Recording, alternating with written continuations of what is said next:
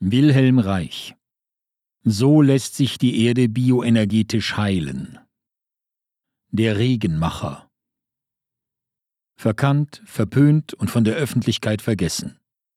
Vor 50 Jahren verstarb der geniale Forscher Wilhelm Reich. Der Berliner Professor Bernd Senf beleuchtet die brisanten Wetterexperimente des Mannes und dokumentiert, wie neueste Forschungsergebnisse Reichs Wüstenbegrünungen eindrücklich bestätigen von Professor Bernd Senf. Der 50. Todestag von Wilhelm Reich gab einigen Medien wieder einmal Anlass, mit mehr oder weniger Hohn und Spott über seine Person und über sein Werk herzuziehen. Ein Muster, das ihn schon zu seinen Lebzeiten jahrzehntelang begleitet hatte. Besonderes Gelächter löst oftmals der unvermittelte Hinweis aus, dass sich der späte Reich als Regenmacher betätigt habe. Vom Psychoanalytiker zum Regenmacher. Dieser Mensch muss wohl komplett verrückt geworden sein, und die Frage bleibt dann nur noch, warum und wann. Seine naturwissenschaftliche Entdeckung, Erforschung und Nutzung der Lebensenergie Orgon in Mensch und Natur wirkt für viele immer noch wie ein rotes Tuch. Auch im Internet begegnet man der Behauptung, die Orgonforschung von Reich sei längst wissenschaftlich widerlegt wobei Forschungsergebnisse, die wesentliche seiner Forschungen bestätigen, oftmals konsequent ignoriert werden. Nach fast 40-jähriger Beschäftigung mit dem Gesamtwerk von Wilhelm Reich und Kontakten mit vielen Reichforschern aus der ganzen Welt lässt sich jedoch voller Überzeugung sagen, dass seine Forschungen bis in seine Spätphase in den 50er Jahren sehr ernst zu nehmen sind. Dazu gehören auch sein lebensenergetisches Verständnis von Wettergeschehen und Klimawandel und die von ihm entwickelten Methoden zur Heilung des bioenergetisch schwer erkrankten Organismus Erde, die sich inzwischen wiederholt auf eindrucksvolle Weise bestätigen ließen. Die Frage nach der bewegenden Kraft menschlicher Emotionen führte den Psychoanalytiker, Freudschüler, Sexualwissenschaftler und Begründer der Körperpsychotherapie 1938 zur Entdeckung der Lebensenergie, die sich mit den herkömmlichen physikalischen Begriffen nicht hinreichend beschreiben ließ. Reich prägte für sie den Begriff Orgon oder Orgonenergie. Das freie Strömen dieser Energie im menschlichen Organismus erkannte er als wesentliche Grundlage körperlicher und psychischer Gesundheit und Selbstregulierung. In der Blockierung und oder Zersplitterung des Energieflusses sah er eine tiefere Ursache für verschiedenste funktionelle Störungen, die auch in organische Erkrankungen übergehen können, bis hin zu Krebs. In diesem Zusammenhang prägte er die Begriffe Charakterpanzer, Körperpanzer und Biopathie, also bioenergetische Erkrankung, und entwickelte therapeutische Methoden zu deren Auflockerung mit dem Ziel der Wiedergewinnung verschütteter Lebendigkeit und Selbstregulierung. Entdeckung der Bione bei allen Unterschieden zwischen menschlichem Organismus und anderen Lebewesen bis hin zum lebenden Einzeller entdeckte Reich ein gemeinsames Funktionsprinzip in dem spontanen Strömen und Pulsieren des Zellplasmas und der zugrunde liegenden Lebensenergie. Das Wesentliche des lebenden Organismus liegt demnach nicht allein in der stofflich-materiellen Struktur der Zellen oder des Körpers begründet, sondern in der Einheit von stofflicher Substanz und der sie bewegenden, durchströmenden und umströmenden Lebensenergie.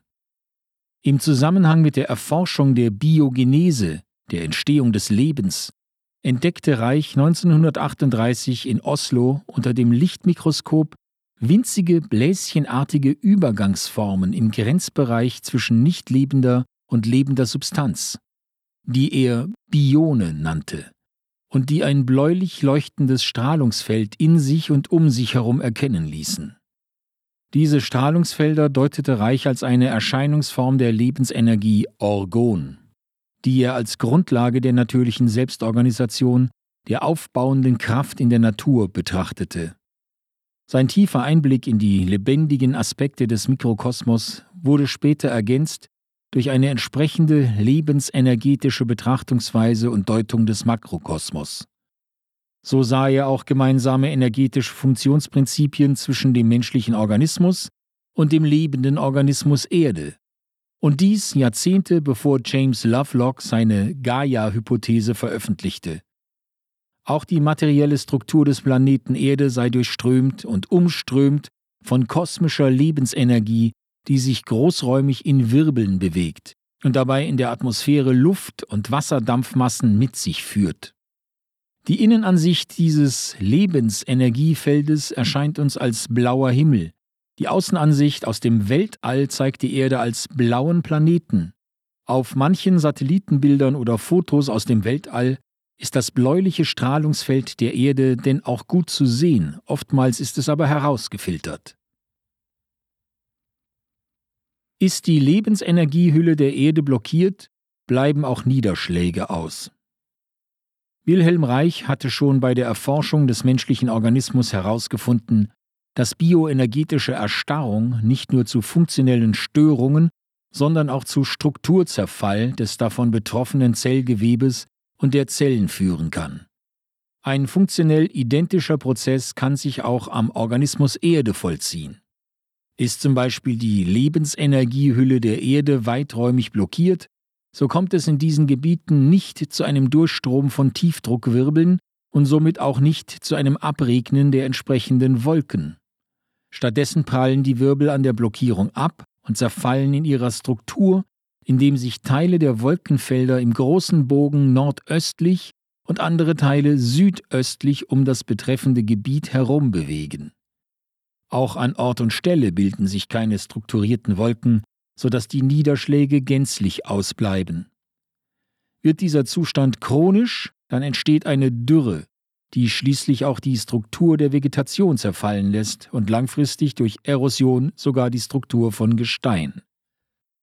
Die Endstation eines derartigen Prozesses wäre eine Wüste, die sich wie ein Tumor immer weiter in die Peripherie ausbreitet und vormals fruchtbares Land einverleibt. Der Strukturzerfall als Folge lebensenergetischer Erstarrung bezieht sogar die Wassermoleküle mit ein. Aus ihnen entstehen H-Ionen und O-Ionen, woraus sich Säuren einerseits, saurer Regen, und Ozon andererseits, Smog, bilden. Die energetische Erstarrung der Atmosphäre wäre demnach wesentliche Ursache für den Verlust von Wasser über das Verdunsten und Verdampfen hinaus und das Austrocknen von Luft und Boden.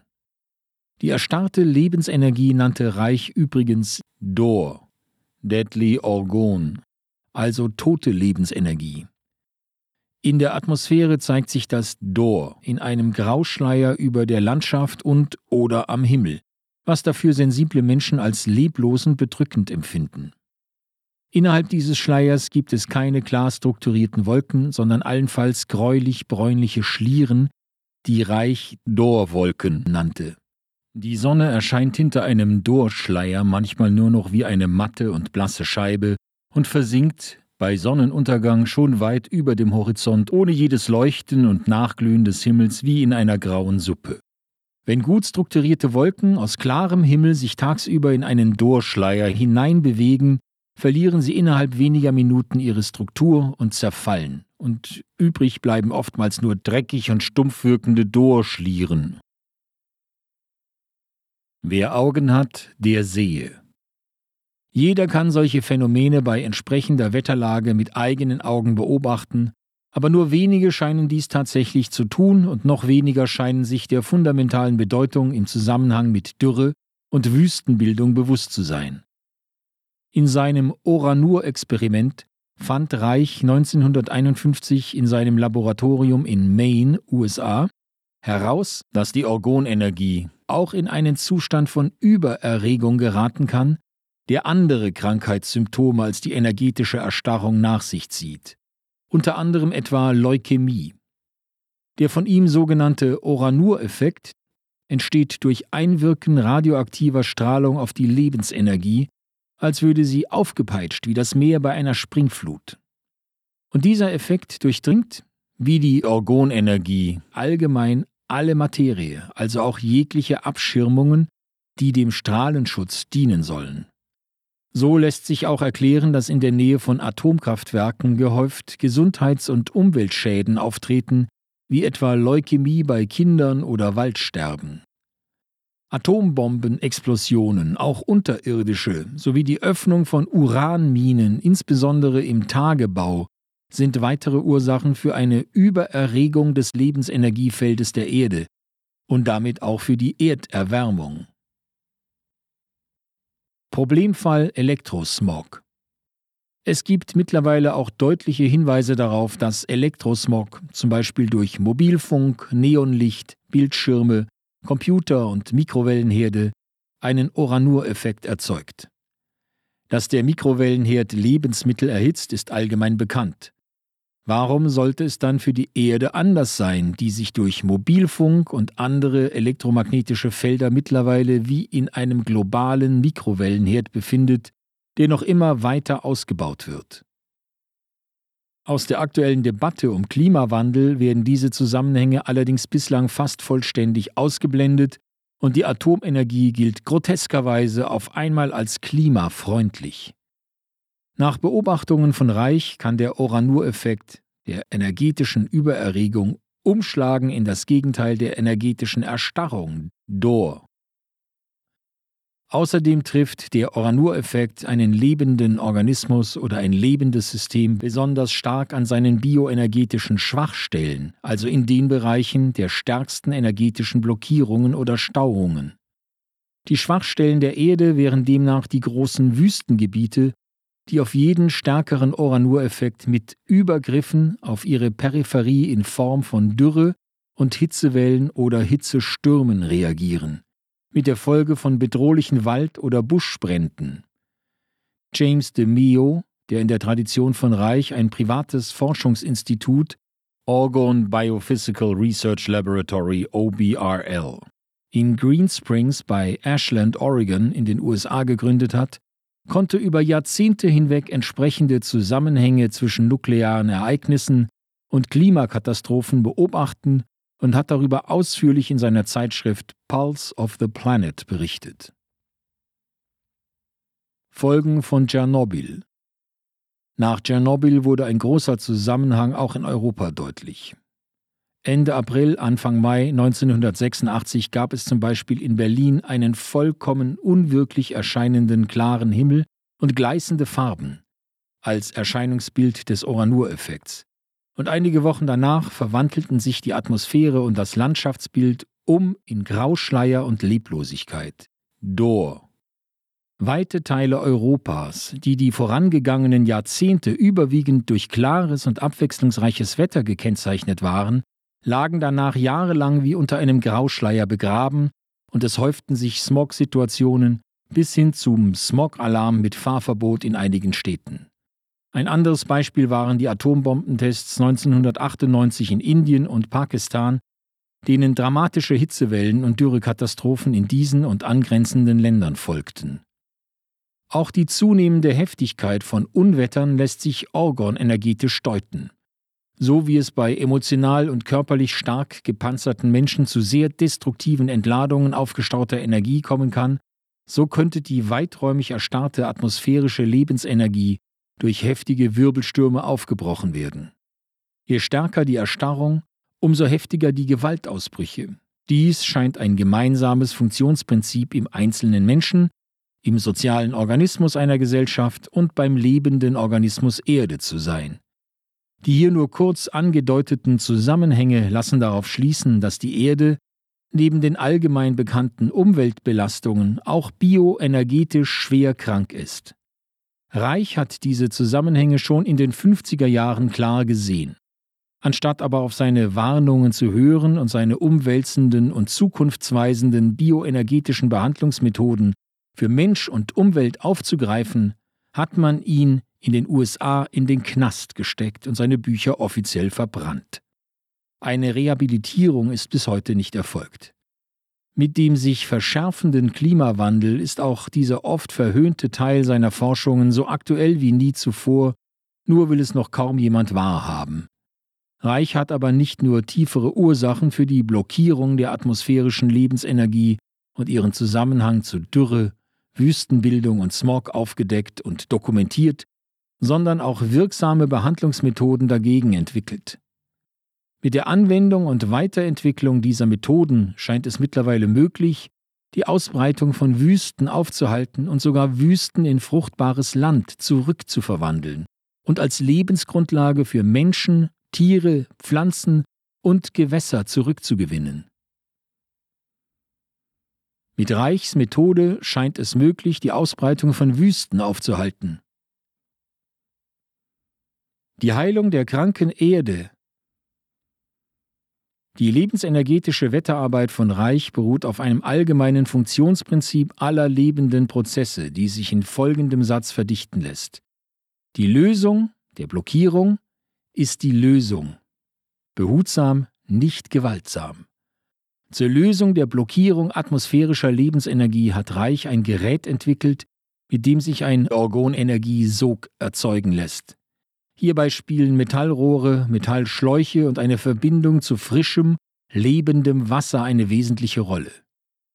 Auf Einzelheiten der Bauweise und Handhabung sei hier bewusst nicht eingegangen, weil der Einsatz dieser Geräte nur in die Hand von bioenergetisch erfahrenen und verantwortungsvollen Personen gehört, die sich mit der reichschen Wetterarbeit und ihren orgonenergetischen Grundlagen eingehend vertraut gemacht hat.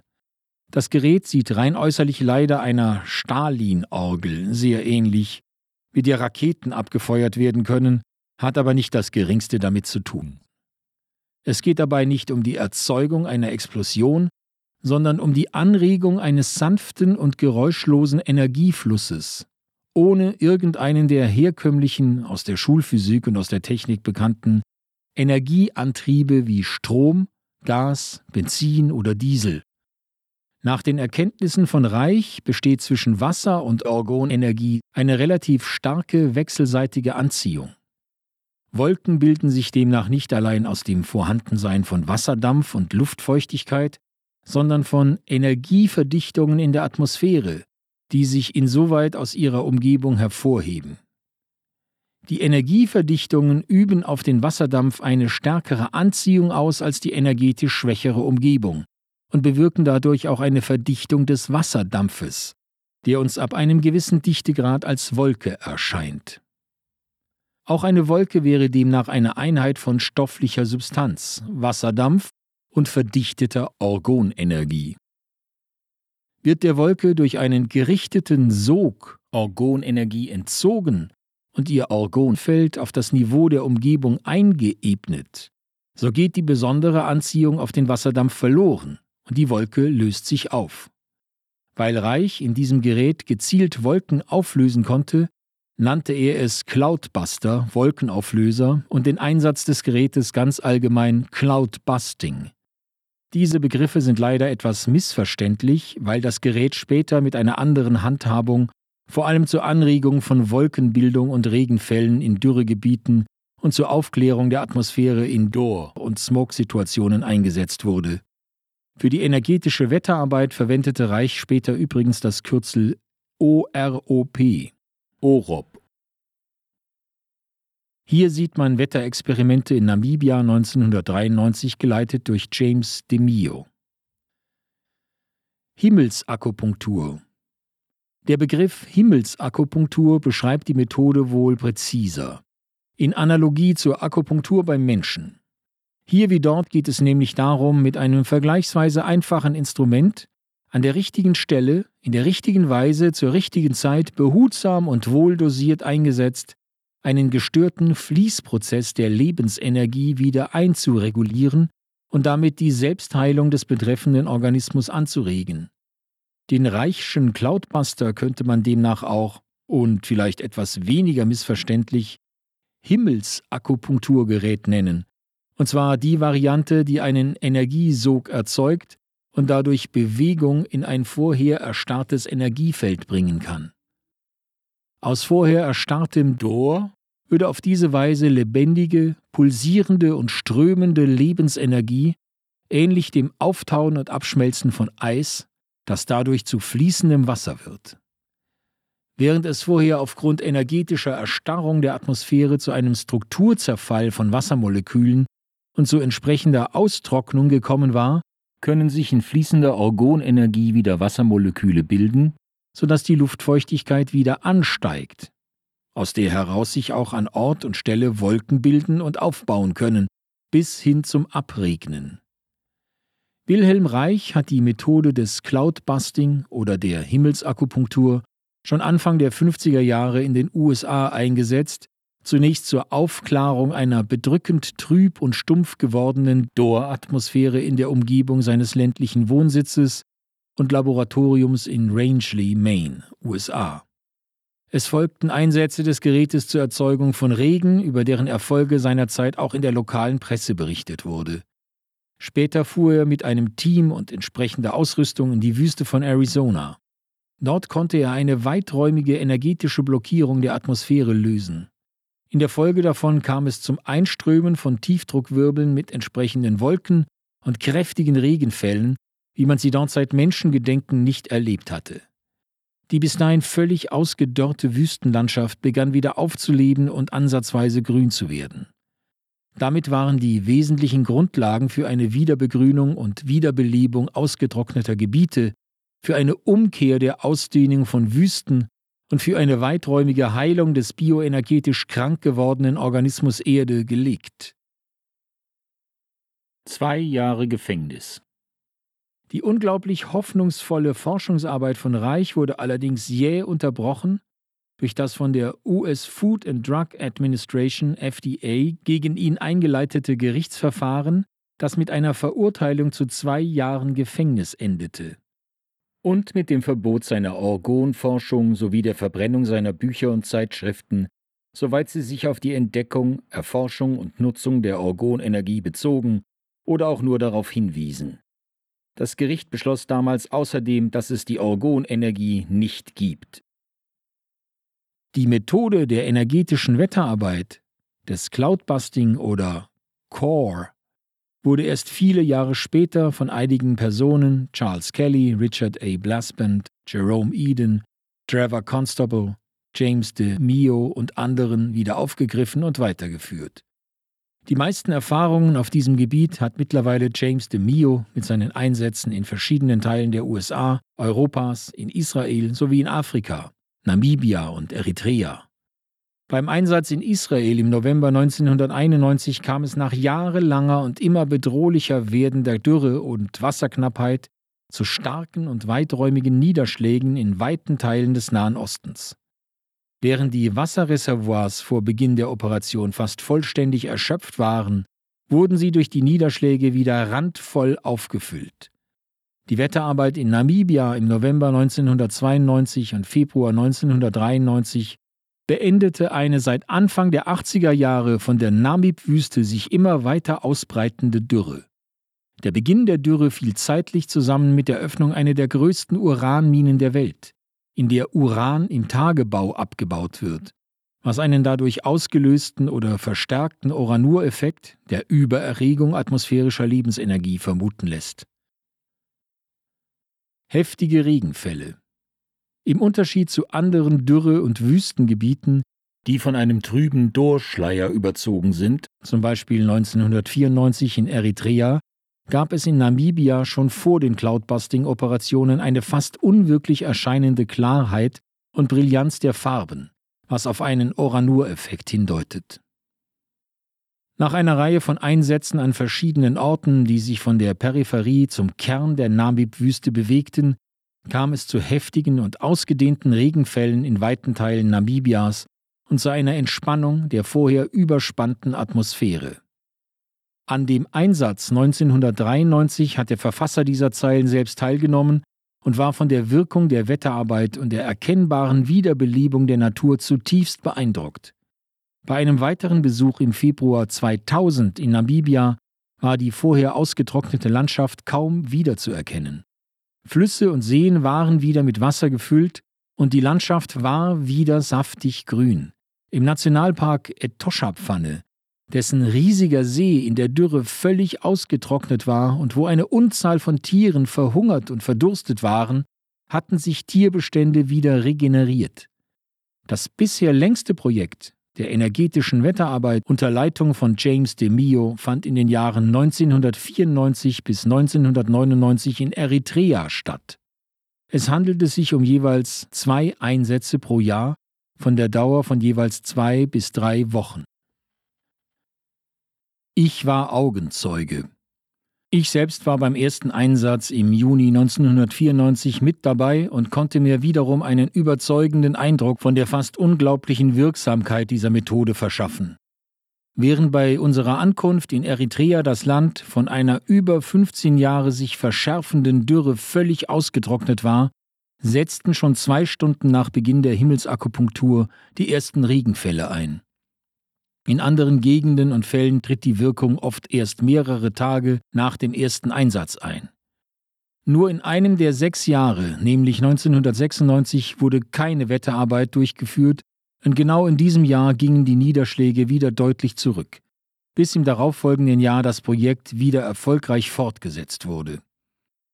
Durch den wieder aufflammenden Krieg zwischen Eritrea und Äthiopien musste es 1999 leider abgebrochen werden.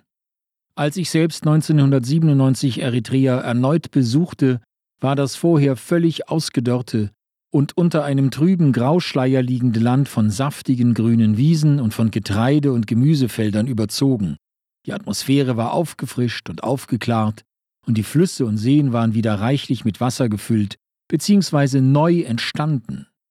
Im Jahr 2000 erreichte uns die Nachricht, dass infolge des reichlichen Regens der vergangenen Jahre in Eritrea und in angrenzenden Gebieten der Nil so ungewöhnlich viel Wasser führte, dass der vom Assuan-Staudamm gestaute Nassersee in Ägypten erstmals einen Überfluss brachte, der in Richtung Westen in die Sahara abgeleitet wurde. Daraus entstanden vier große Seen mitten in der Wüste, einer ungefähr von der Fläche des Bodensees. Diese Seen sind bis heute über Google Earth im Internet zu sehen. In meinem Buch Die Wiederentdeckung des Lebendigen habe ich die Wetterarbeit von Reich und de Mio in einen größeren Zusammenhang der Lebensenergieforschung gestellt. Später entstand die Idee für künftige Projekte der bioenergetischen Wiederbelebung der Atmosphäre, des Bodens, der Pflanzen und Gewässer. Zukunftsweisendes Projekt in Algerien Inzwischen hat der in Berlin lebende Deutsch-Algerier Majid Abdelaziz im Jahr 2004 ein Projekt zur Wüstenbegrünung durch integrale Umweltheilung am nördlichen Rand der Sahara in Algerien auf den Weg gebracht, das zukunftsweisend werden kann. In einer Gegend, wo vorher nur Sand, Steine und Dürre zu finden waren, hat die kombinierte Anwendung dieser Methoden schon zu eindrucksvollen Ansätzen einer Begrünung, zur Aufklärung der Atmosphäre zu Wolkenbildung und Regenfällen geführt. Inmitten der Wüste können mittlerweile schon Obst und Gemüse geerntet werden und die Anpflanzung von Bäumen geht voran. Auch hier konnte ich mich im Sommer 2007 an Ort und Stelle von den hoffnungsvollen Ansätzen überzeugen. Wilhelm Reich ist vor 50 Jahren im Gefängnis gestorben. Aber entgegen allem Hohn und Spott, der über ihn ausgeschüttet wurde, und dem Gerichtsbeschluss, dass es die Orgonenergie nicht gibt, lässt sich nach jahrzehntelanger Aufarbeitung seiner Forschungen guten Gewissens sagen, und sie bewegt sich doch, die kosmische Lebensenergie. In ihrer behutsamen Nutzung liegt denn auch der Schlüssel zur Heilung der schwer erkrankten Erde und zum wirksamen Klimaschutz. Hier sieht man, wie diese Technik in Algerien zur Wüstenbegrünung 2007 eingesetzt wurde. Risiken im Umgang mit Cloudbustern. Zum leichtfertigen Einsatz mit diesen oder ähnlichen Geräten aufzurufen, wie dies vor allem in der sogenannten Chembuster-Szene um Don Croft und Georg Ritschel geschieht, hält Professor Bernd Senf für unverantwortlich. Himmelsakupunktur im Zusammenhang mit einem Cloudbuster darf niemals ein Werkzeug zur Wettermodifikation per se werden, um das Wetter zu bezwingen und dem eigenen Willen unterzuordnen. Dieses Konzept der Modifikation ist dem der Himmelsakupunktur so fremd wie die Vergewaltigung einer liebevollen Sexualität. Die Sphärenharmonieanlage und der Cloudbuster sind einfach eine Hilfe für die Natur, ein sanfter Gehilfe, der nur zur richtigen Zeit und am richtigen Ort eingesetzt wird, wenn der natürliche Prozess der atmosphärischen Pulsation blockiert ist und eine Stagnation einsetzt. Die Gerätschaften finden ihre Anwendung ausschließlich, um die Blockade der natürlichen Funktion zu lösen, um die natürlichen selbstregulierenden Prozesse der atmosphärischen Pulsation wiederherzustellen.